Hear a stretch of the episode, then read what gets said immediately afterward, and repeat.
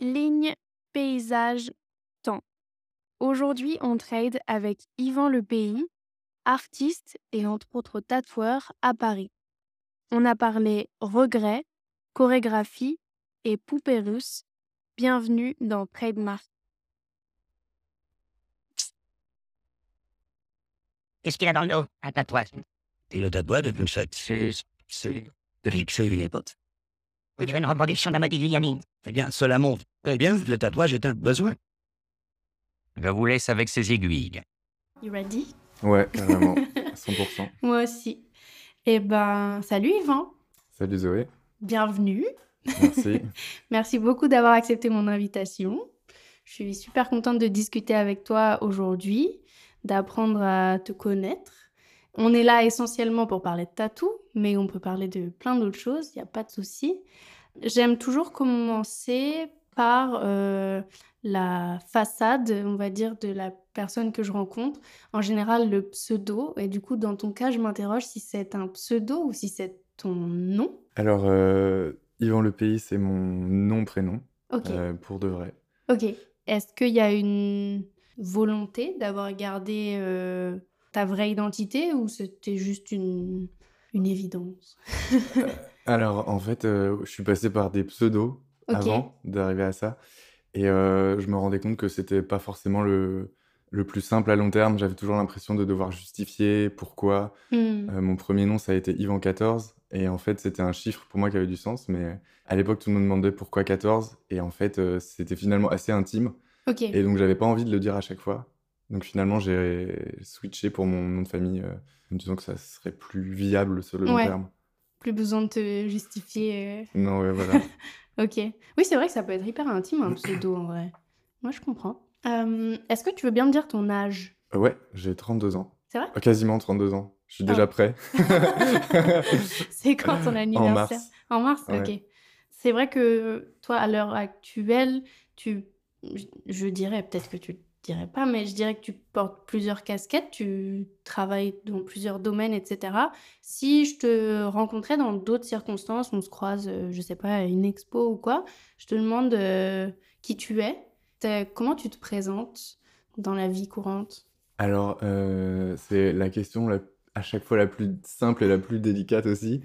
C'est toujours hyper dur de se définir en quelques mots. Moi, je crois que le terme d'artiste, il, il englobe assez de propositions possibles. Après, je travaille sur différents supports Mhm. qui vont du coup euh, être la peau, la toile, euh, le volume parfois. Je m'exprime aussi avec la vidéo. Mais l'en- l'ensemble de ma recherche euh, d'artiste, du coup, se concentre sur la relation entre le corps et le paysage. Ok, Voilà, je pense que c'est le plus simple par rapport à ça. c'est beau. Mais d'où, tu vois, d'où mon interrogation sur est-ce que c'est ton nom? Parce Mhm. que ça colle si bien, pays, paysage, très Il y a quelqu'un qui m'a dit justement par rapport à ça un jour, euh, ah, c'est drôle, la pomme euh, tombe jamais très, très loin de l'arbre, tu vois. Et je me suis dit, ah, c'est, c'est une belle métaphore par rapport à ça, justement. Peut-être que le prénom, enfin, peut-être que le nom de famille aussi conditionne quelque part euh, une recherche du travail. Je sais pas exactement, ça, j'ai pas de. T'as pas de réponse Non. encore? Est-ce que je peux te demander ce que, ce que font tes parents? Du coup, ça m'intrigue. Pas, je demande pas d'habitude, mais là, ça me... Alors, je vais parler plus de ce qu'ils ont pu m'apporter. Et ils m'ont toujours euh, beaucoup euh, fait voyager. Hmm. dans des conditions pas forcément euh, faciles à chaque fois. On a, on n'a pas, enfin, tu vois, on- disons que mes parents m'ont appris à voyager simplement. Et mon père faisait beaucoup de photographie, donc m'a enseigné aussi l'observation de l'environnement, du paysage, etc. Et ma mère, elle, s'est mise assez tardivement à, à écrire des biographies. Donc elle a une euh, grande capacité d'écoute et de retranscription de l'histoire des gens. Et en fait, euh, avec les années, je me suis rendu compte que finalement, mon travail euh, faisait la jonction entre ces deux, entre guillemets, qualités que mes parents ont l'un et l'autre. Wow. Ok. Trop bien. C'est hyper clair, je trouve. Enfin, tu t'exprimes très bien. On va faire une petite euh, digression, une longue digression sur le, sur le tatou. Parce que du coup, dans tous ces supports que tu, tu explores, il y a notamment la peau, le tatouage. Tu as commencé à tatouer quand? Eh ben, j'ai commencé à tatouer il y a 10 ans tout pile. Waouh. C'est vraiment, je pense, on n'est pas loin du jour pour jour. Et ouais, c'est aussi, euh, pour ça, je suis assez content aussi de faire ce- cet enregistrement à ce moment-là, parce que c'est un, un anniversaire que je suis content de, de souffler. Ah, c'est Ouais. cool. C'est marrant parce que une de mes, une, une de mes dernières questions, toujours, j'aime bien demander où la personne se voit dans 10 ans. Et il y a plusieurs personnes qui m'ont dit, bah, du coup, je, je réécouterai, tu vois, genre dans 10 ans pour Mhm. faire un peu le. Et ben, du coup, là, ça marche un Mhm. peu. Mhm. On est 10 ans plus tard et ça marque. euh, Ah, c'est dingue. Et est-ce que tu saurais me raconter, bon, j'avoue, je sais un petit peu parce que j'ai peut-être lu ton livre, mais est-ce que tu saurais nous raconter ta rencontre avec le tatou? Alors, la première fois que du coup que j'ai, entre guillemets, été confronté au tatouage, c'était euh, euh, lors d'un d'un voyage euh, à Bordeaux. J'étais étudiant et du coup, euh, j'avais des copains qui avaient une galerie là-bas euh, de fanzines qui s'appelle Disparate, à qui euh, je passe le bonjour. Et, euh, et en fait, ils ont euh, organisé à l'époque, donc du coup en début, euh, je pense que c'était fin 2013, une, un événement qui s'appelait euh, Ink is Drug. Et en gros, euh, ils présentaient euh, le travail d'illustrateur dans une galerie euh, sous forme de planche. Et il y avait un tatoueur, Paul, qui à l'époque, du coup, effectuait ces tatouages-là, du coup, sur des gens qui venaient à l'exposition et qui choisissaient leurs dessins. Et en fait, j'ai trouvé le concept hyper fort de pouvoir tout d'un coup passer de la feuille à la peau. Mhm. Et sauf qu'à l'époque, c'était pas la même personne qui exécutait le travail. Oui. Donc il y avait euh, l'illustrateur d'un côté, le tatoueur, puis la personne qui était tatouée. Enfin, ça a été un gros déclic. Et là, je me suis dit, euh, c'est, il y a une possibilité euh, énorme de, de, en fait, d'effectuer ses propres dessins, puis de les, les transférer sur la peau de quelqu'un. Mhm. Enfin, je trouvais la symbolique très forte. Et du coup, ce week-end-là, je me suis fait tatouer trois fois de suite. Euh, j'étais un peu, euh, ouais, je me suis dit, ah, ok, il faut que j'expérimente à fond. Et j'ai- is drug. Ouais, voilà, ouais, exactement. J'avais déjà un tatou, mais ça a été vraiment le, ouais, le, le, le déclenchement euh, Ouais. de la machine, définitivement. Et là, t'avais quel âge du coup? Je suis pas super fort en maths, mais je crois que j'avais 23 ans. Et voilà. Et donc, en fait, à la suite de ça, euh, je suis rentré chez moi à Nantes. Je crois que j'ai acheté dans la foulée une machine. à l'époque, c'était un pack. Un pack, euh, je sais plus comment ça s'appelait. Ouais, le euh. starter pack à 100, 110 ou 120 euros, je crois. mais Je Wow. me souviens plus, mais c'était vraiment un truc hyper cheap.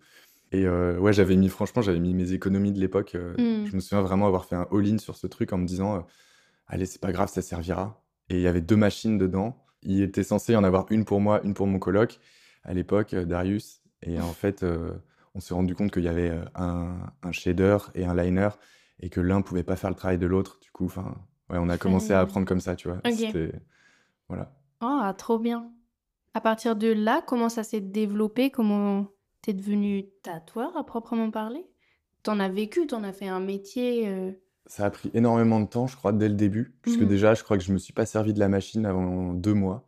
J'ai dû attendre deux mois avec la machine dans la boîte. Alors, Dès que je l'allumais, j'avais, j'étais en panique totale et du coup, j'abandonnais le projet chaque fois de, de l'enfoncer quelque part. hmm. Après avoir attendu ces deux mois sans utiliser la machine, euh, j'ai commencé à tatouer quelques potes à droite à gauche.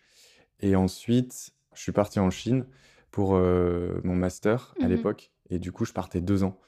Et donc là-bas, euh, j'ai emmené ma machine et j'ai appris un peu plus le métier sur place en tatouant des gens, en pratiquant et en rencontrant beaucoup de tatoueurs.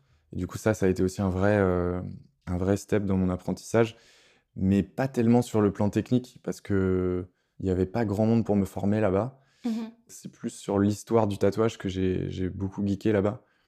Et en fait, j'avais orienté mon projet de fin d'études sur le tatouage en Chine et du coup, j'ai vraiment euh, travaillé sur Ah, l'historique, t'étais- etc.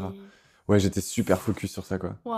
Et du coup, tout ça en parallèle de mes études. Voilà, c'est ça la, la réponse Mm. que j'essaie de te donner, c'est que je suis pas du tout devenu tatoueur euh, tout de suite. Et puis c'était même d'ailleurs pas du tout ma volonté, quoi. Ouais. Je voulais, je continuais des études de design, mais je me disais que le tatouage restait un, un hobby ou en tout cas un projet euh, Oui. à côté, quoi. C'était de l'exploration, c'était pas Ouais. concret. euh. Et tu, même à l'époque où tu étais à Nantes et que tu tatouais tes potes, tu tatouais déjà tes dessins ou tu étais le pote qui tatoue tout ce qu'on lui demande euh, Et, et ben, en fait, euh, non, j'ai assez vite euh, compris qu'il fallait pas, euh, qu'il fallait pas tout tatouer. hmm. parce que je me, je me suis rendu compte en fait tout simplement que ça existait déjà. Il y avait déjà des street shops euh, à Ouais. Nantes qui faisaient euh, ce que tu voulais.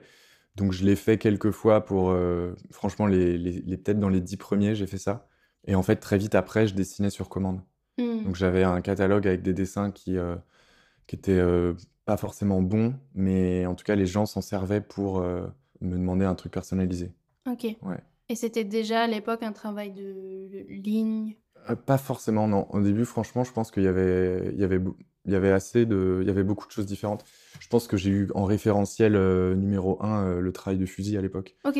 Donc euh, j'avais vraiment cette image de un, flash. Pour moi, c'était des lignes, un petit aplat de noir quelque part, et puis une typo. J'ai fait beaucoup de typos au début. En Ah dessous de mes marrant. tatouages, il y avait systématiquement euh, une baseline, un jeu de mots ou un truc euh, qui décrivait l'image, quoi. Ok. Et du coup, comme c'était, enfin, tes premiers clients, tes premières peaux, c'était potes, c'est des tatous que tu as revus, dont tu as une trace que tu as vu. euh. Ouais, je les ai bien vus vieillir. Ouais, ouais, ouais. Pour le meilleur et pour le pire d'ailleurs. Ouais. Bah, je sais que bah, Max, que tu as rencontré, c'est lui qui m'a fait mon premier tatou il y a 11 ans. Ouais, 11 ans bientôt. Et il peut pas le voir. Surtout lui, il fait dans son travail, euh, il fait beaucoup de fine line. Et c'est tout sauf de la fine line. C'est de la Mhm. ligne bien, bien en épaisse. Et il veut jamais que je le montre et tout. Alors que pour moi, déjà, je l'aime beaucoup, même si euh, il est horrible. Mais euh, déjà, c'est mon premier tatou, donc j'y tiens, etc.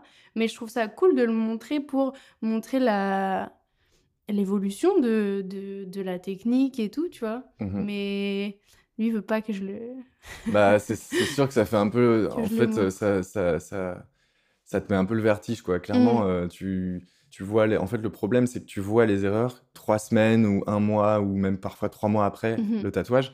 À ce moment-là, il est trop tard pour te souvenir exactement comment t'as tatoué. Ouais. Et moi, c'était ça, je crois, le truc qui m'a le plus euh, fait flipper, c'est que je me souvenais qu'au moment où je l'avais fait, je m'étais grave appliqué. Mhm. Et là, je comprenais pas pourquoi le truc, euh, trois mois plus tard, il avait explosé, euh, la ligne, elle avait doublé, et puis autant il y en avait d'autres qui avaient complètement disparu, quoi. Ouais.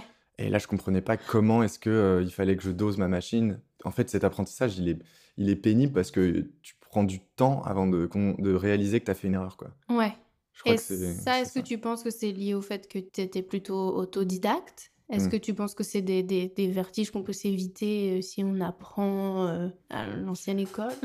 Ouais, alors après, il y a un équilibre, je pense, mais euh, Mm. il y a un équilibre entre dans l'apprentissage à trouver, mais clairement, bah, quand je suis arrivé à Paris, j'ai été un peu pris sous l'aile de Faustine, Faustink, qui pour le coup m'a vraiment mis le pied à l'étrier sur le- la technique, quoi. Et là, ça a vraiment. même j'ai vu que vous aviez interviewé Gumo, avec qui. Oui, euh, il travaille ici maintenant. Ok, trop bien. Bah, pareil, euh, salutations à lui. Oui. Qui, euh, pareil, a été super euh, bienveillant envers moi quand euh, je, j'ai, j'ai squatté un peu au phylactère à l'époque à Mm. Boulogne et du coup, ils m'ont, ils m'ont remis à niveau sur la technique et ça a été un, ça m'a fait un bien fou. Ouais. Franchement, je pense qu'en six mois, j'ai dû, pro- j'ai dû euh, récupérer les lacunes que j'avais, Mm. que j'avais pas eu, que j'avais eu pendant deux ans, quoi. Ça a été hyper important au final de Trop travailler bien. en shop.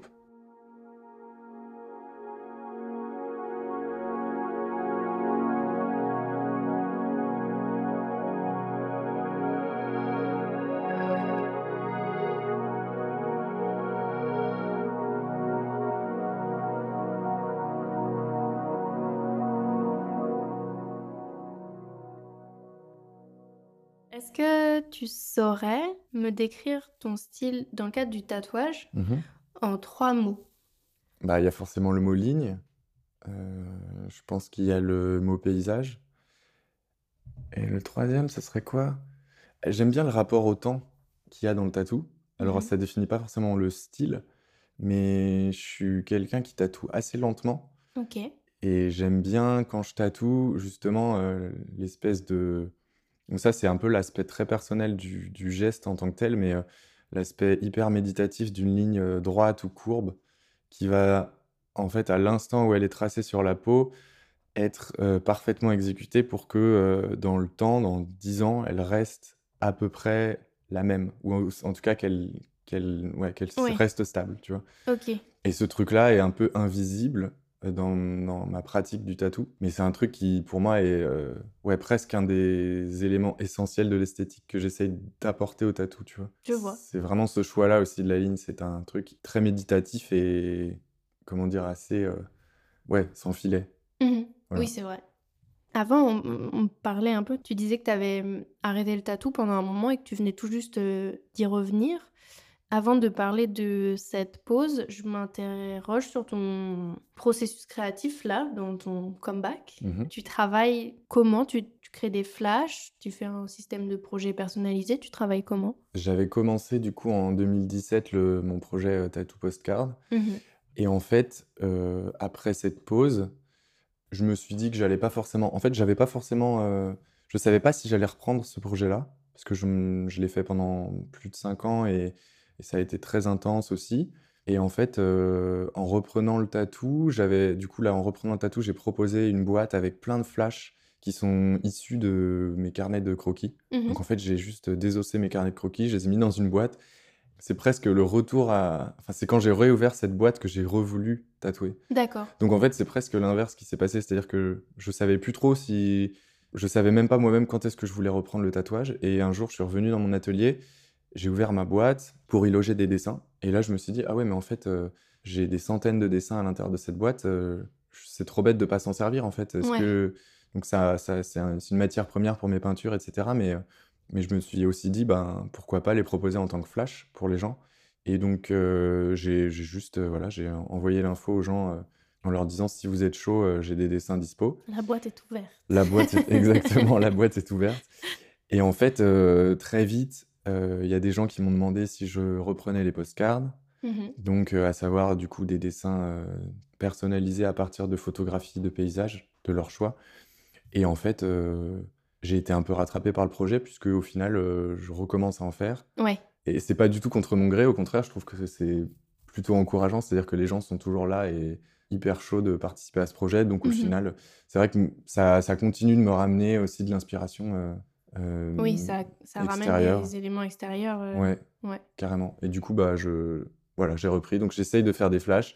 Et en même temps, je continue de faire des projets postcards. Donc ça me ça me plaît beaucoup les 2, heu, franchement les 2 fonctionnent assez bien, l'un avec l'autre. Mmh et quand tu dis une une boîte, c'est bête, mais j'imagine genre tirée au pif, au sort, mais il y a on peut consulter le contenu de cette boîte ou c'est Ah ouais, ouais, parce ouais, que tu sais, il y a des trucs maintenant, des un peu des comme les machines à bonbons là, quand on Non, ouais, là. tout, tu sais, où tu tires un truc et tu Heu, non, là, ça ressemble plus à une boîte à outils, heu, noire, Mmh. heu, qui est qui est très belle d'ailleurs. Et dans cette boîte, tous les dessins sont des petits formats, déposés dans des pochettes plastiques. Et les pochettes, plastiques, chacune des pochettes concerne un lieu en particulier D'accord. donc du coup, heu, j'ai trié en fait, heu, par voyage, Mmh. chacun des chacun des dessins. C'est trop bien. J'aime beaucoup, il y a plusieurs artistes artistes et tatoueurs, mais moi je vois ça surtout à travers le prisme du tatou qui qui reprennent, des des photos de famille, qui reprennent Mmh mh. des des architectures qui nous ont marqués dans notre mh. enfance et cetera. Je sais que j'ai un tatou comme ça sur moi, Mmh mh. de Flo qui avait redessiné vraiment à sa manière avec ses ses traits la maison de de mes grands-parents et j'aime beaucoup, beaucoup, heu, moi qui ai un rapport, heu, très fort aux images, aux lieux. Peut-être moins aux paysages parce que je suis peut-être moins une outdoor Mmh mh. person, mais heu, quand même, moi je dirais plutôt aux bâtiments. J'ai quand même un rapport aux aux bâtiments comme ça. J'aime beaucoup ce ce tatou souvenir, mais revu à travers, l'œil de de quelqu'un avec sa patte et tout. Je trouve ça vraiment très sentimental et très, Mmh mh. très chouette. Oui, il y a un truc un peu romantique. Moi, j'aime bien Ouais. j'aime bien cette image-là aussi, heu, de la bah, le truc, c'est aussi pour ça que j'ai appelé le projet comme ça, les le le l'image de la carte postale, heu, Mmh mh. avec juste une photo et derrière laquelle il y a l'écriture de quelqu'un qui raconte un souvenir, en fait et ce truc-là, il va voyager, il va être envoyé d'un lieu de vacances à un lieu de vie, heu, il y a il y a une image comme ça qui ouais, qui me plaît beaucoup et c'est pour ça qu'à une époque, j'avais demandé enfin, je le je le fais moins maintenant parce qu'il y a une époque, dès que quelqu'un arrivait pour un rendez-vous, heu, pendant que je préparais le dessin, Mmh mh. je demandais à la personne, heu, d'écrire le de résumer en quelques lignes, heu, qu'est-ce que ça signifiait pour, pour elle, heu, Mmh mh. le le le paysage que j'allais tatouer et du coup, j'aimais bien l'idée justement que ce texte apparaisse derrière un dessin, pas forcément tatoué, mais qu'il y ait l'existence d'une trace Ouais. écrite, vraiment dans l'idée, de la carte Par la main de la personne en plus. Ouais, ouais, ouais, Ça, carrément. c'est chouette, Mmh mh. Mais ça doit être, heu, chargé? Ouais, ouais, ouais, carrément. Bah, ça a été un heu peu d'ailleurs, heu, une des raisons aussi pour lesquelles j'ai arrêté cette étape du Mmh. process parce que c'était aussi devenu, parfois trop intime Ouais. avec certaines personnes pour des raisons, liées à leur rapport à au lieu Mmh mh. Et, euh, et du coup, moi, j'étais devenu, euh, en tout cas, je tendais à devenir presque un psychologue, Ouais. plus qu'un tatoueur ou en tout cas qu'un artiste. Et, n'étant pas préparé pour ça, j'ai préféré au bout d'un moment euh, mettre un peu plus de distance en me disant finalement, euh, le dessin euh, suffit à Mm. traduire cette émotion-là. Ça t'est déjà arrivé de refuser un tatou en sentant que le... c'était trop, peut-être? Ou que c'était Hmm. trop frais, peut-être, pour la personne? Écoute, j'ai pas, j'ai pas, j'ai pas refusé un tatou euh, sur place. Ouais. Je crois pas. J'ai regretté d'avoir pas fait. J'ai pas regretté d'avoir fait, mais j'ai euh, j'ai regretté de m'être trop impliqué dans Mm. certains tatous. Ouais, ça c'est clair. Il y a, il y a une fois, je me souviens particulièrement, où j'ai donné un avis sur une situation euh, qui concernait euh, une situation familiale. Et D'accord. euh, parce que cette personne appelait un peu à ça aussi. Et je me souviens vraiment de ce moment-là où je me suis dit, ok, là j'ai été trop loin, c'est pas, nor- enfin, c'est pas mon rôle en fait. Non, oui. Et voilà, c'est comme, comme un Même psy si en la fait. personne te demande, en fait, t'as réalisé bah, f- après que Ouais, ouais, pas dû accéder Exactement. Et je à... pense que ça, c'est un. Bah, pour en avoir parlé avec quelqu'un qui, qui faisait de la psychologie, justement, qui m'a expliqué après coup que, en fait, effectivement, euh, c'est un peu une erreur du psychologue qui ne doit pas donner son avis, quoi, en fait. Ouais. Il doit rester impartial. Mm, mm, mm. Voilà. J'entends vachement ce, ce- Parce qu'il y a... Dans tous les tatoueurs que je rencontre, il y en a beaucoup qui me disent euh, aimer euh, ce que le tatou a de rapport à l'autre, entre dessiner, peindre seul dans un atelier, et là, au-delà du fait de dépendre de quelqu'un, mais juste avoir un contact, avoir euh, rencontré des gens, etc. Je sais plus où j'allais. Attends. Oui, et, mais pour moi, la, la- la contrepartie est, est assez forte aussi de ce que ça a de, de, de drainant et de... Quand tu t'investis beaucoup, quand tu as un rapport euh, sentimental à- au tatou, à ton art, etc. J'allais quelque part, bon sang, j'ai oublié. C'est terrible. Pardon. C'est trop bien les gens, mais des fois, c'est dur. non, mais ouais, mais je, je vois, enfin, je sais pas où tu allais, mais en tout cas, je comprends, ouais, ce, ce rapport à. ce rapport qu'ont certaines personnes au tatou. Et je pense que Mm. d'ailleurs, tu vois, même, euh, je me suis aussi rendu compte de ça, c'est que parfois, euh, les flashs après coup me procurent moins de sensations que, euh, par exemple, une postcard où, pour le coup, mine de rien, cette approche-là, elle, elle est hyper enrichissante. Il y a Ouais. une écoute qui est, certes, qui, qui prend de l'énergie, etc. Mais je me souviens hyper bien des gens à qui j'ai fait des postcards. Je peux même me souvenir parfois du lieu et, et de leur prénom des années après. Mhm. Les flashs, ça va être beaucoup moins le cas. Oui, bah oui. Moi, c'est compréhensible. Ouais, Enfin, Voilà. je t'en veux pas. Bon, voilà. de pas te rappeler de toutes les personnes à qui t'as fait des flashs ou quoi. Oui, oui, je comprends. Petite question technique, tu utilises quoi comme machine aujourd'hui? Alors, je travaille avec une. T'as plus le starter pack Non, j'ai plus le starter pack. Non, non, non, non, j'ai arrêté ça. Euh, moi, je suis. Enfin, en fait, c'est drôle. euh, je tatoue avec une, euh, avec une machine rotative qui s'appelle Neotat et qui sont euh, des machines. euh, Ouais, je, je la- je l'adore. En fait, elle est hyper simple. C'est euh, juste un bloc, un bloc moteur qui est complètement lisse. Il n'y a rien qui dépasse. Il y a juste un, un câble jack derrière et elle fonctionne euh, hyper bien. Ça fait. euh, en fait, j'en ai deux. La première, elle- je l'ai gardée trois ans, je crois. Et la deuxième, là, ça fait deux ans que je l'ai. Et pareil, je, je les adore, ces machines-là. Trop Elles sont bien. Hyper bien. Ça, ça me fait penser, tout à l'heure, tu, tu disais que là, tu as, repris le tatou et du coup, tu es dans un studio avec des amis à toi. Ça t'est pas du tout venu à l'esprit de, de reprendre seul Tu avais envie de reprendre, euh, enfin, tu vois, de reprendre en shop avec d'autres tatoueurs? Mm. Alors, euh, ouais, je me suis, je me suis beaucoup posé la question par rapport à ça, mais euh, je crois que travailler en groupe, ça permet aussi de, euh, de s'assurer une certaine sécurité avec, euh, entre guillemets, avec les gens, pareil, pour, é- Mm. pour éviter une certaine euh, proximité parfois. Ouais. euh, c'est intéressant aussi d'être dans un studio, ça officialise un peu la relation. Il y a quelque C'est chose vrai. de... Je trouve qu'il y a quelque chose de, de, d'agréable, à mon avis, pour les deux. Tu vois, Oui. autant pour la personne qui vient se faire tatouer que pour toi, tu as un truc de... Voilà, t'es dans, t'es au shop. Quand tu quittes le shop, euh, tu te détaches aussi de tout ça. Mhm. Et le fait d'être en, en groupe, il y a aussi le, bah, le fait d'être à côté des potes, c'est cool. T'as un- t'as aussi un apprentissage technique en permanence. C'est toujours inspirant en fait. Tu les vois faire, ils pratiquent pas du tout de la même manière, ils ont d'autres techniques, d'autres. Et c'est toujours quelque chose qui vient un peu euh, questionner la pratique, quoi. Mm.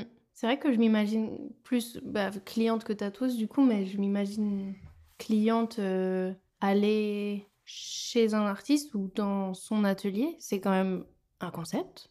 Mais Mhm. du coup, là, je viens de réaliser aussi que de l'autre côté, faire entrer des inconnus Mmh dans ton espace de création, etc. Parce que tu disais que tu avais un atelier, c'est ça? Ouais. Dans ton espace de création, ça doit aussi être un concept de laisser rentrer, Ah ouais, ouais, complètement. comme ça. Complètement, ouais, ouais et puis c'est un un espace où tu vas avoir, heu, tendance à être assez seul, l'atelier, au Mmh final. Du coup, c'est un peu une, je pense que c'est un peu une réflexion, heu, comme un miroir de ce qu'il y a dans ta tête. Donc il y a des moments, il y a des trucs qui qui sont pas qui sont pas bons, qui traînent, qui sont tu vois? Il y a il y a des brouillons, il y a des trucs, heu, Mmh. qui sont que pour toi et que tu as pas envie que les les autres voient Ouais.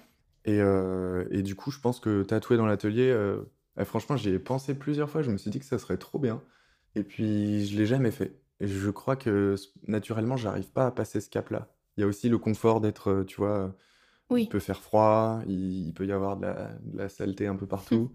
Donc je pense que c'est bien de de je pense que c'est bien de partitionner les 2 et après j'ai pas mal, j'ai il y a des périodes où j'ai tatoué chez moi. Par contre ça je ça je l'ai fait par volonté aussi, tu vois? Avant d'arrêter, heu heu, il y a il y a 1 année complète où j'ai tatoué que chez moi et j'aimais trop ça parce que c'était lumineux, parce qu'il y avait aussi ça me demandait un effort vis-à-vis mh. des gens. C'est-à-dire qu'après avoir fait beaucoup de studio, j'avais un peu l'impression que bon, bah, parfois j'étais moins investi dans le dans l'accueil, tu vois, avec les autres Ouais. et le fait de de faire venir les gens chez moi, bah, pendant un temps, ça a été hyper intéressant puisqu'il fallait que tout d'un coup je redevienne, heu, j'étais la seule possibilité pour eux de enfin, comment dire? J'étais le seul, heu, j'étais le seul intermédiaire avec, heu, avec les gens qui venaient. Mmh. Du coup, il fallait que ça se passe super bien et que les gens soient aussi très à l'aise, tu vois? Ouais, Donc du coup, ça reprenait une espèce de ça me remettait un peu, un challenge de: «OK, il faut il va falloir, heu, faire encore plus attention aux gens» et cetera. Mais voilà, bref, c'est un c'est une parenthèse, mais c'est vrai que c'est un j'ai trouvé ça les les 2 m'ont fait beaucoup de bien dans les 2 Mmh. cas et les 2 ont aussi leurs, leurs limites, tu vois? Ouais, je comprends. Je sais pas si j'arriverais, heu, en tant que cliente à mais ça, ça doit être, l'anxiété sociale seulement, mais je sais pas si je si je prends rendez-vous avec quelqu'un, on me dit: «C'est chez moi», je pas c'est pas que je me méfie, Mmh mh. mais je sais pas si j'arriverais à à me dire: «Allez, je vais envahir un espace comme ça, je vais» Ouais, mais je mmh. je comprends complètement et c'est pour ça que, bah, ça s'est toujours super bien passé, heu, avec les les gens qui sont venus et tout. Mais bien sûr qu'il y a toujours un en fait, tu peux sentir aussi qu'il y a certaines personnes qui sont moins à l'aise Mmh mh. et ce sentiment-là, il est pas il est perceptible, il est pas forcément agréable. Parce que du coup, tu, comme je te disais, tu vas devoir faire beaucoup plus d'efforts pour que ces personnes, elles se rendent compte qu'elle est dans une zone safe et qu'il va pas y avoir de soucis et cetera. Mais voilà, je pense qu'effectivement, heu, ça ça met un peu de voilà, ça ça nécessite plus d'efforts. Donc heu Après, je dis ça, faut remettre dans le contexte, ça fait plusieurs années du coup que je me fais tatouer là où je travaille par des gens que je connais, en en famille, tu vois? Donc heu, j'ai plus déjà, j'ai plus la démarche de cliente, réellement, je démarche plus de tatoueur en réalité. Heu, je devrais m'y remettre. Il y a ça aussi à prendre en compte. Je dis pas: «Faut pas aller chez les gens», c'est pas ce que je dis. Non, non, mais c'est vrai que moi, je vis un un un confort certain de de me faire tatouer que par des gens que je connais et dans un endroit que je connais, sans avoir à me déplacer. Mh. C'est terrible. Mais du coup, oui, pour moi, c'est c'est très loin de ce que je vis au quotidien en tant que en tant que cliente, tu vois? Donc heu, ouais.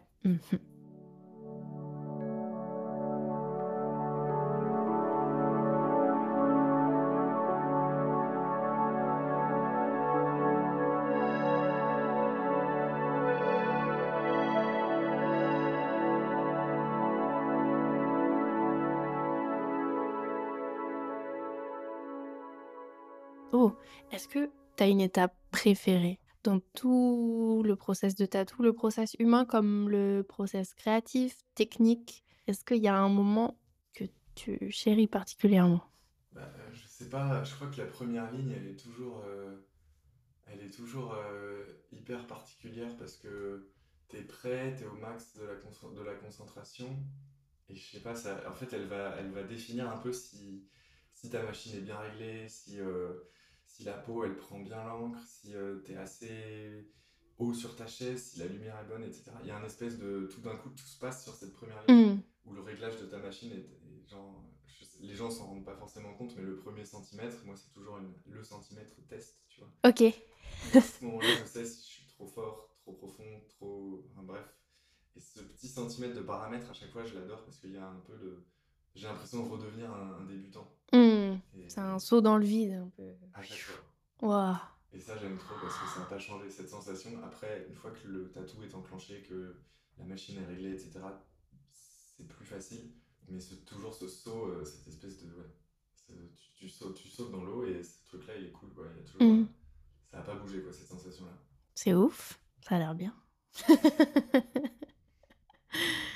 On va s'étendre un peu sur euh, les autres euh, supports que tu travailles. Est-ce que tu aimerais me parler de bah, déjà des, autres supports sur lesquels tu t'exprimes, des autres projets que tu nourris? J'allais dire en parallèle du tatou, mais c'est plus le tatou qui est en parallèle pour l'instant, puisqu'il vient juste de, de revenir. Qu'est-ce que tu fais d'autre?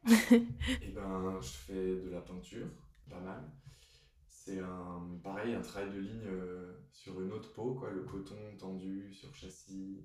Il y a un autre rapport à, l'exercice euh, de la ligne, mais dans une échelle euh, qui va être plus adaptée au corps presque, puisque là, il y a tout le mouvement du bras, des jambes. Tu vas recréer une espèce de chorégraphie sur la... Je sais pas, tu crées une espèce de... Ouais, il y a une espèce de chorégraphie qui se crée sur le, la toile au rythme, enfin, au rythme de la ligne en suivant avec le pinceau, etc. Et puis, qu'est-ce que je fais d'autre Attends, j'essaie de pas... J'essaie de synthétiser un peu ce que j'ai dans la tête, mais... Bon, pas obligé. Euh, bah, en fait, j'aime beaucoup le travail de. Alors, tu vois, comme je te disais tout à l'heure, j'aime bien travailler dans le temps. Donc, en général, euh, je lance un projet qui part toujours d'une impulsion euh, de départ. Et puis, j'arrive à sentir qu'il est bon quelques années, voire quelques mois après, tu vois. Ou plutôt quelques mois, voire quelques années après. Il y a plein de projets comme ça où la peinture, par exemple, il y a des moments où je me dis, bon, là, j'arrive plus à sentir exactement dans quelle, dans quelle direction je vais. Du coup, euh, je réfl- enfin, il faut pas que je réfléchisse trop sur certains sujets. D'accord. J'ai réfléchi, par exemple, j'ai complètement perdu le fil de la- le fil de ta question. On peut recommencer cette question, s'il te plaît. Oui, oui, bien sûr. Bien sûr. Bon, moi, ça va, je, moi, je comprenais, mais bon, la question, moi, elle est déjà enregistrée. Si tu veux, tu refais ta réponse. Mais ma question, c'était ce- les projets que tu, tu nourris en ce moment, autres que le tatou. Ouais, ok, alors attends, j'ai retrouvé. Mais en fait, euh, j'ai l'impression que le tatouage est un point de départ et qu'après, chacun des médiums euh, sur lequel j'ai envie de travailler va avoir une correspondance avec le tatouage. Parce qu'au final, euh, la, constante qu'il y a entre le tatouage, la peinture, la vidéo, ça va vraiment être cette question autour du corps et du paysage. Et du coup, depuis quelques années, je travaille, enfin depuis quelques années, ça fait deux ans, deux, trois ans là, que j'ai commencé à m'intéresser au, au mouvement du corps euh, à travers l'escalade. Mhm. Et donc ça, ça me nourrit énormément parce que ben il y a une autre échelle du corps. Sur le tatouage, tu vas travailler sur euh, 20 cm là, tu vas observer un corps en mouvement sur un paysage. Donc euh, c'est un peu comme une espèce de poupée russe. Tout d'un coup, tu as la petite poupée, puis la grande, puis la plus grande encore. Et du coup, ben, le corps au complet et la plus, plus petite poupée par rapport à un rocher qui est Mhm. encore une poupée qui est elle-même dans un paysage et tu vois Ouais, ouais, ouais. un effet d'échelle que je trouve euh, hyper intéressant. Et du coup, je, bah, j'essaie de poursuivre mes recherches en travaillant sur les formes du paysage toujours. Et plus je pratique, euh, plus je vais dehors, plus je trouve aussi des nouvelles formes, du coup, qui partent parfois d'observations juste avec un carnet de croquis, euh, la forme d'un rocher quand je vais faire de l'escalade, ou alors, euh, tu vois, une couleur qui va se révéler dans une montagne euh, ou dans un environnement que je vais traverser. Et ben ça, par exemple, ça va, euh, soit ça va se retrouver dans ma boîte euh, à flash, Mhm. par exemple, soit ça va se retrouver sur une toile comme une, une peinture euh, dont les couleurs peuvent être inspirées par un paysage particulier. Ok. Voilà. Et du coup, euh, après, j'essaie de faire des correspondances autour de tout ça pour que les projets, euh, entre guillemets, se lient les uns les autres. Et c'est à ce moment-là, entre, que je pense, c'est à ce moment-là que la vidéo, pour moi, elle a un sens euh, incroyable. C'est qu'elle a une puissance euh, euh, vraiment phénoménale. C'est que tu vas pouvoir, euh, tout d'un coup, ça va être le, le fil conducteur de, euh, des recherches de tatouage, Mhm. de, la peinture, de l'escalade aussi. Ça peut tout rassembler. Voilà. Ouais. La mise en scène, euh, la mise en scène que tu peux faire dans un film, elle te permet d'exprimer autant du tatouage que, que de la vidéo, autant qu'un qu'un ami musicien qui va pouvoir y mettre euh, lui-même son, son esthétique. Enfin, il y a- il y a quelque chose de très bien, euh, très puissant autour de ça. C'est pour ça que j'ai du mal souvent à définir euh, sur quoi je travaille, puisque j'ai l'impression que la vidéo est une finalité, Mhm. mais qu'avant la vidéo, il y a tout un tas de petites étapes euh, Oui. qui sont nourries par le tatouage, la peinture. Et qu'ils ils existent pas l'un sans l'autre. Enfin, comme tu dis, en fait, enfin, si je comprends bien, ça, tout ce projet vidéo n'aurait pas pu exister sans tous les autres projets avant.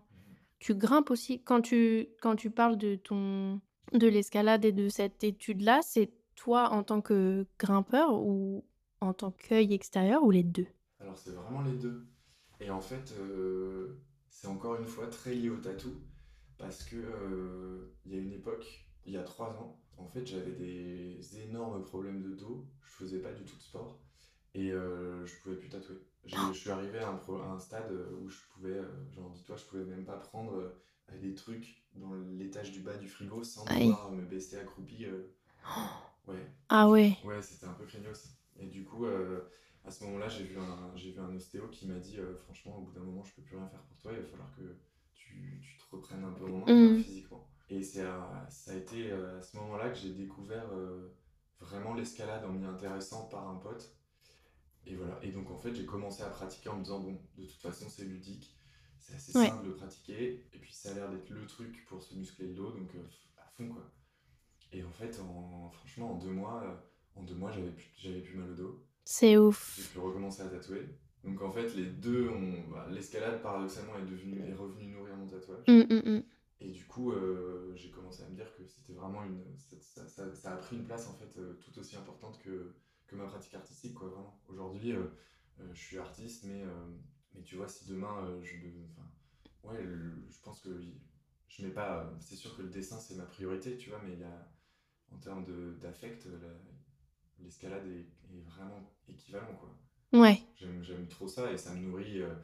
ça me nourrit parce que le corps en mouvement dans le paysage, il- quand je grimpe, je vais avoir la même sensation que quand je trace une ligne sur la peau, tu vois. Mhm. Ce truc de ce rapport à la, à la méditation, à la transe, entre guillemets, je retrouve aussi bien sur une voie d'escalade euh, sur une falaise ou sur, euh, sur une ligne qui va être, devoir être, euh, suivre parfaitement la courbe sur un corps. Et ça, c'est. Du coup, je trouve que l'un et l'autre sont très. comme, une, comme imbriqués, en fait. Ouais, ouais, je comprends. Mm. C'est clair. J'aurais jamais pensé à quel point ces deux choses pourraient être interconnectées, mais ça, ça a beaucoup de sens comme, comme tu le dis. J'ai fait de l'escalade pendant trois ans quand j'étais collège-lycée. J'ai jamais fait euh, en, sur bloc, on dit sur bloc, enfin, en, dans la vraie vie, tu vois. C'était en salle, euh, sur mur, quoi. Là, tu, peux faire, euh, en- tu peux faire du bloc en salle aussi. C'est vrai. Et tu peux faire du bloc en extérieur. Mhm. Et aussi de, la- de la falaise. J'ai jamais fait, ça m'a toujours intimidée. En extérieur. Trop, trop, ouais. Ah ouais. J'ai... Enfin, il y a un truc assez rassurant quand tu es en salle sur mur avec euh, les couleurs, Mhm. ou à part quand tu arrives sur une prise difficile où tu te demandes comment tu vas l'appréhender, tu sais quand même où tu vas avant d'y aller. C'est déjà tracé si tu suis euh, les voies, etc. Et j'ai toujours... euh, Pourtant, pendant ce laps où je grimpais, je... il me semble me souvenir être allée à Fontainebleau, je sais plus. Mais tu vois, avoir eu l'opportunité, par exemple, de le faire, ou même ne serait-ce que décoller un peu du sol, tu vois, et j'ai jamais osé. J'ai toujours euh, trouvé ça hyper intimidant de, de de pas savoir où ça allait, de devoir euh, tâter, de devoir essayer, quitte à échouer, tu vois. Je... C'est trop vertigineux pour moi. Je pense qu'après, ça, ça, ça, ça s'apprend aussi. Enfin, C'est comme euh, commences à décoder progressivement les prises, Mhm. à analyser plus facilement. Au début, euh, c'est sûr que tu n'as pas forcément cette lecture-là, et puis à force de pratiquer, tu commences à, tu commences à savoir lire un peu la partition, je pense. C'est un Mhm. peu comme un solfège. et- Ouais. et qui va te permettre de vraiment, euh, vraiment travailler librement dehors. Et après, ce que moi, ce que je trouve fou en extérieur, justement, c'est bah, ce dont tu parles comme étant une peur. Quand tu commences à grimper euh, sur une voie, par exemple, de, sur une falaise, tu vas avoir le, plus de possibilités tout d'un coup. Parce qu'en fait, il n'y a pas juste la petite prise rouge, il y a Mhm.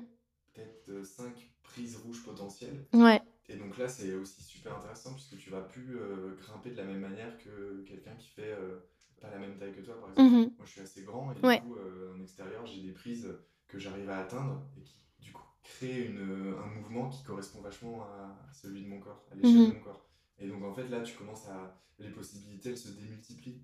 Et puis, tu peux, es beaucoup plus libre. Enfin, finalement, il y a un truc euh, en extérieur qui est, ouais, qui est très. euh, qui est très gratifiant. Puis le rapport au rocher aussi, tu vas, je sais pas, tu vas, tu vas sentir la pierre froide. Parfois, elle te coupe les doigts et t'as un- mais en même temps, c'est un rocher qui est là depuis des millions d'années. Hmm. Et ce rapport au temps, encore une fois, il est, Ouais. il est inédit, quoi. Il- je trouve qu'il permet de, il permet de décoincer ton corps autant que il te fait mal, tu vois. Il y a des moments, c'est, ça fait vraiment flipper. Mhm. Tu prends des vertiges euh, pas possibles et en même temps, euh, il y a toujours le rapport avec euh, la personne avec qui tu vas grimper qui, en plus de ça, est comme un... bah, tu retrouves, je vais encore faire une analogie avec mais tu, vois, tu retrouves le binôme, Ouais.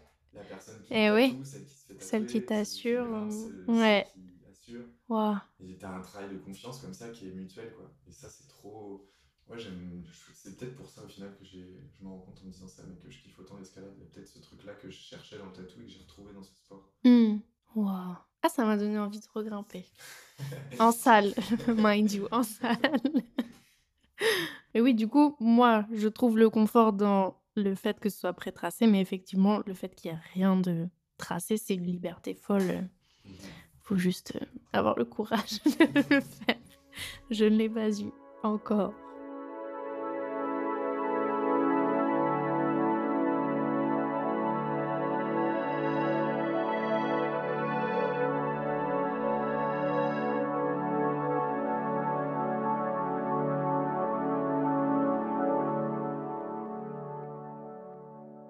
Ben, du coup, j'en parlais au, au tout début. Où est-ce que tu te vois dans 10 ans? Euh, déjà dans l'immédiateté, parce que en 10 ans c'est loin, mais là je suis en réflexion pour essayer de, de déménager de Paris. Mhm. Parce que là, ça fait 7 ans que je suis là et, et donc euh, 10 ans de tatouage et je me trouve à la fin d'un cycle et j'ai envie justement euh, de me rapprocher de la nature, de la montagne euh, notamment. Et là, je suis en train justement euh, avec euh, deux potes de, de chercher une maison dans les Alpes, donc de, à proximité de Chamonix pour monter un atelier. Voilà, donc j'espère que dans 10 ans j'y serai, que j'aurai des toiles plein mon atelier, que j'aurai de l'espace pour les produire. Et puis un chien aussi. Ouais. Ouais.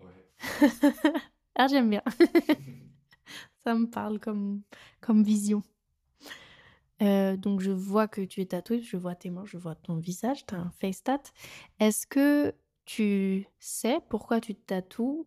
Et si oui, est-ce que tu aimerais m'en parler? Euh, oui, pourquoi pas. En fait, euh, je réfléchis parce qu'il y a plein de, y a plein de significations pour lesquelles je me suis fait tatouer. Mais en vrai, la première, mon premier tatou, c'est peut-être ça qui va être le plus parlant.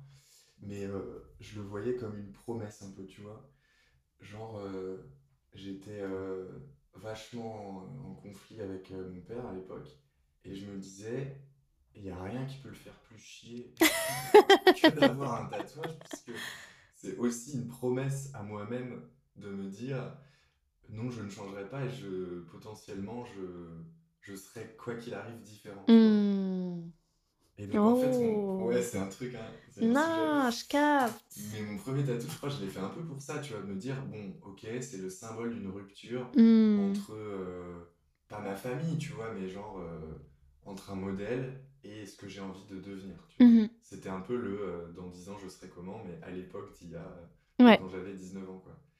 Et je crois que j'ai commencé un peu comme ça. Après en fait tout ça ça s'est amélioré avec le temps finalement. Mais, mais à l'époque c'était un peu une promesse à moi-même et, euh, et aujourd'hui c'est plutôt un ouais c'est une- c'est un choix esthétique. J'aime beaucoup le travail de il y a plein d'artistes dont j'adore le travail et je suis trop content à chaque fois de me dire euh, bah, il va rejoindre la collection euh, Ouais. de tous les tatoueurs que j'ai pu rencontrer, tatoueurs, tatoueuses. Et donc forcément, il y a l'aspect il y a l'aspect collection qui rentre dans ça. Et puis après, ben, je pense que tous les gens qui se font tatouer, ils ont... Pour moi, c'est ça reste une manière... euh, le tatouage, ça reste une manière de soigner une cicatrice invisible, tu vois. J'ai l'impression que Mm. mon rapport, en tout cas au corps, il passe par là. Il y a quelque chose de, de thérapeutique aussi Ouais. dans le tatou, tu vois. Et je pense que c'est aussi ce rapport-là que j'ai cherché avec les gens, à me focus aussi dans mon travail euh, de la ligne, etc., sur ce rapport que euh, comment est-ce que euh, tu vas cicatriser sur la peau une blessure de l'esprit, tu vois. Vraiment, tu travailles sur ça pour moi avec le, le tatou. Mhm. C'est pas toujours le cas, mais je pense que dans la globalité, tu rentres dans un état aussi euh, de méditation hyper intense. Tu es face à toi-même quand tu te fais tatouer. Ouais. Encore une fois, comme quand tu es en escalade, tu es dans une situation qui est inconfortable. Mhm. et qui te nécessite de, de faire appel à des ressources que tu que tu sollicites pas forcément au quotidien. Et cet état-là, il est, il est ultra intéressant pour justement euh, te sentir mieux psychologiquement et mentalement, je pense. Je suis d'accord. Je suis d'accord en ça. Je je pense que l'inconfort du tatou, certains diront la douleur, mais pour moi, Ouais, c'est hyper important. Ça peut pas être enlevé de l'équation. Je sais que dans, dans un épisode, j'en parlais brièvement avec, euh, avec Laura des, hum, des tatouages sous anesthésie, ce genre de choses. Bon, ça, c'est encore un autre sujet, mais vraiment, je pense que, ouais, l'inconfort, pour ne pas dire la douleur, parce que c'est propre à chacun, mais c'est un, une étape clé du, du processus de, de tatouage quand on le reçoit, quoi. Ouais, je pense que ce qui est intéressant, c'est qu'il y a plein de gens qui sont pas prêts non plus à affronter ça. Mhm. Il y a aussi quelque chose que j'aime bien dans le. J'en ai beaucoup parlé avec. euh, c'est marrant, on, on- on parle souvent de ce truc-là avec, euh, avec mon pote euh, Elliot, là, qui est tatoueur aussi, du coup. Mhm. Et euh, on parle de la, la capacité que certaines personnes ont à, à faire face à leurs démons, tu vois. Mhm. Et à faire face à ce qui fait peur, en fait. Euh, parfois, on n'accepte pas euh, euh, certains travers, on n'accepte pas euh, certaines, certaines ombres qui, nous, qui font notre personnalité, tu vois. Et je crois que le tatouage avec la douleur, il y a quand même un truc de genre, bon, bah, là, j'accepte que je souffre et c'est pas agréable, mais en même temps, je suis là un peu de mon propre chef. Ouais, ouais. Et je trouve que ce truc-là, il désamorce plein de trucs, quoi. Tu vois, moi, j'ai j'ai un pote qui fait beaucoup de BDSM. Mhm. Et en fait, je trouve que c'est la- le même rapport. Il a un rapport hyper sain, en fait, à cette pratique. Mhm. Bien que ça se fasse dans la douleur. Mais c'est c'est quelque chose qui... C'est une catharsis, tu vois. Ouais, c'est ce que j'allais dire, ouais. qu'il a au, au fond de lui. Mhm. Et ça, je trouve ça charmé, tu vois. Il accepte cette, euh, ouais, cette souffrance. Il la convoque aussi pour euh, soigner ce qu'il a dans le, dans le cœur, dans l'âme. euh, je sais pas, mais c'est vraiment un truc que j'aime beaucoup. C'est une honnêteté aussi par rapport à ça, tu vois. Tu mets des jolis mots sur euh, des idées que j'ai. C'est chouette. Et ma dernière question, juste comme ça, parce que j'aime bien savoir.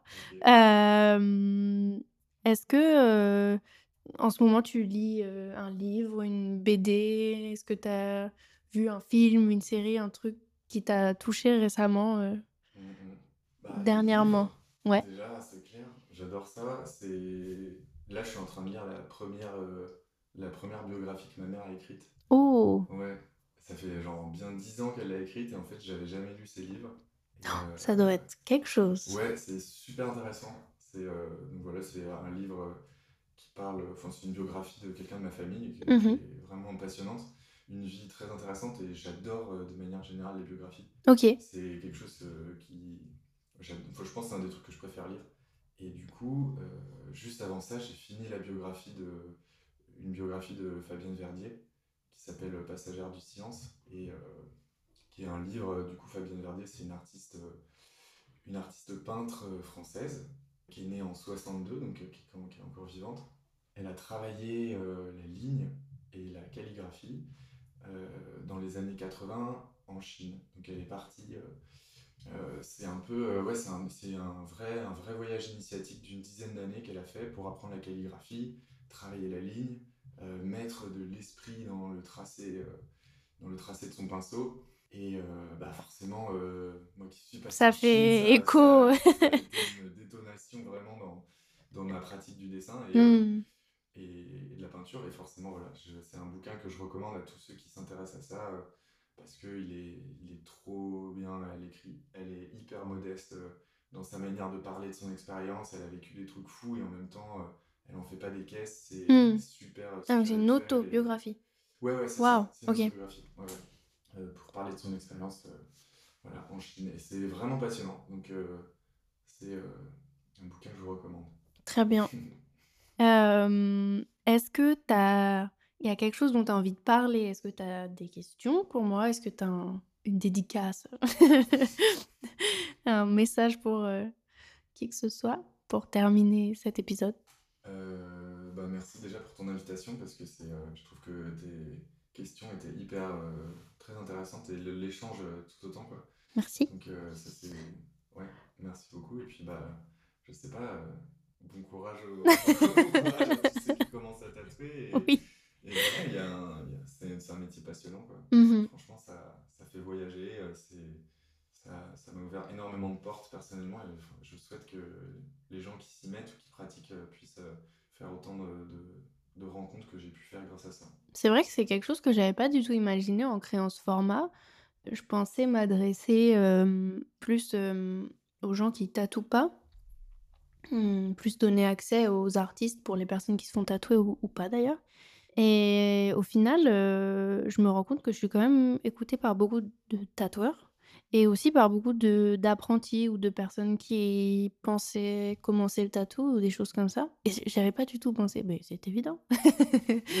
Mais c'est c'est ça, je sais que ça donne euh, pas mal de, de pistes pour les gens qui qui commencent ou de d'idées ou de et je trouve ça chouette.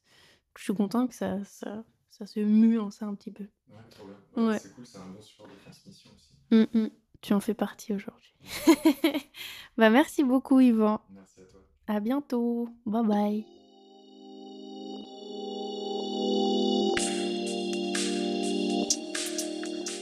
Merci à tous d'avoir écouté cet épisode de Trademark. Retrouvez Yvan sur Instagram, at Yvan le pays tout attaché, I-V-A-N-L-E-P-A-Y-S. Et quant à moi, on se retrouve la semaine prochaine pour un nouvel épisode. Merci pour ce trade et à bientôt. Le phénomène tatouage, finalement, euh, n'affecte qu'une minorité de gens en France, non?